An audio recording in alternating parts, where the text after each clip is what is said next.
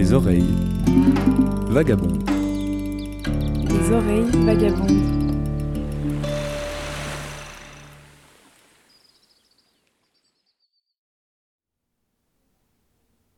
Il est 10h30 à bord du chasse spleen.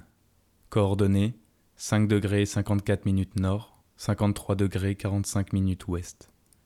C'est le quinzième jour en mer depuis que nous avons quitté le Cap Vert pour la Guyane française.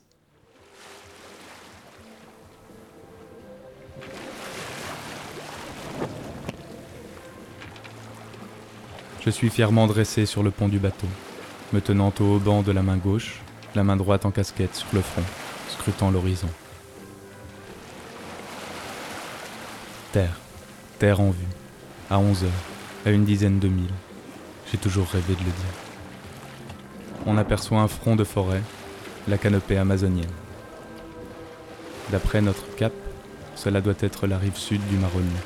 Et selon la coutume, le premier matelot à apercevoir la terre aura double ration de rhum.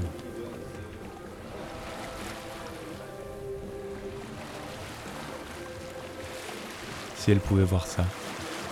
Il fait un temps superbe, le lever de soleil était majestueux, accompagné du salut des dauphins.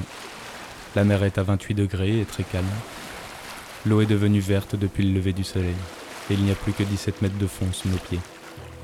Après des jours et des jours par plus de 5000 mètres de profondeur, on s'imagine que si on se jette à l'eau, on aurait presque pied.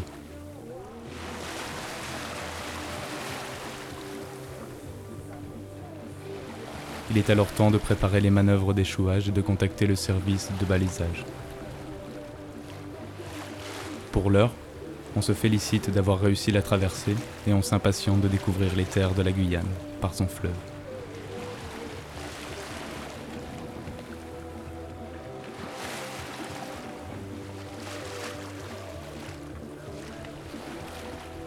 1900 milles et 330 heures plus tard, nous y sommes enfin. Nous avons traversé l'océan. Bientôt, cette transatlantique ne sera plus qu'un souvenir, ou un appel à poursuivre dans le grand bain, dans le Pacifique.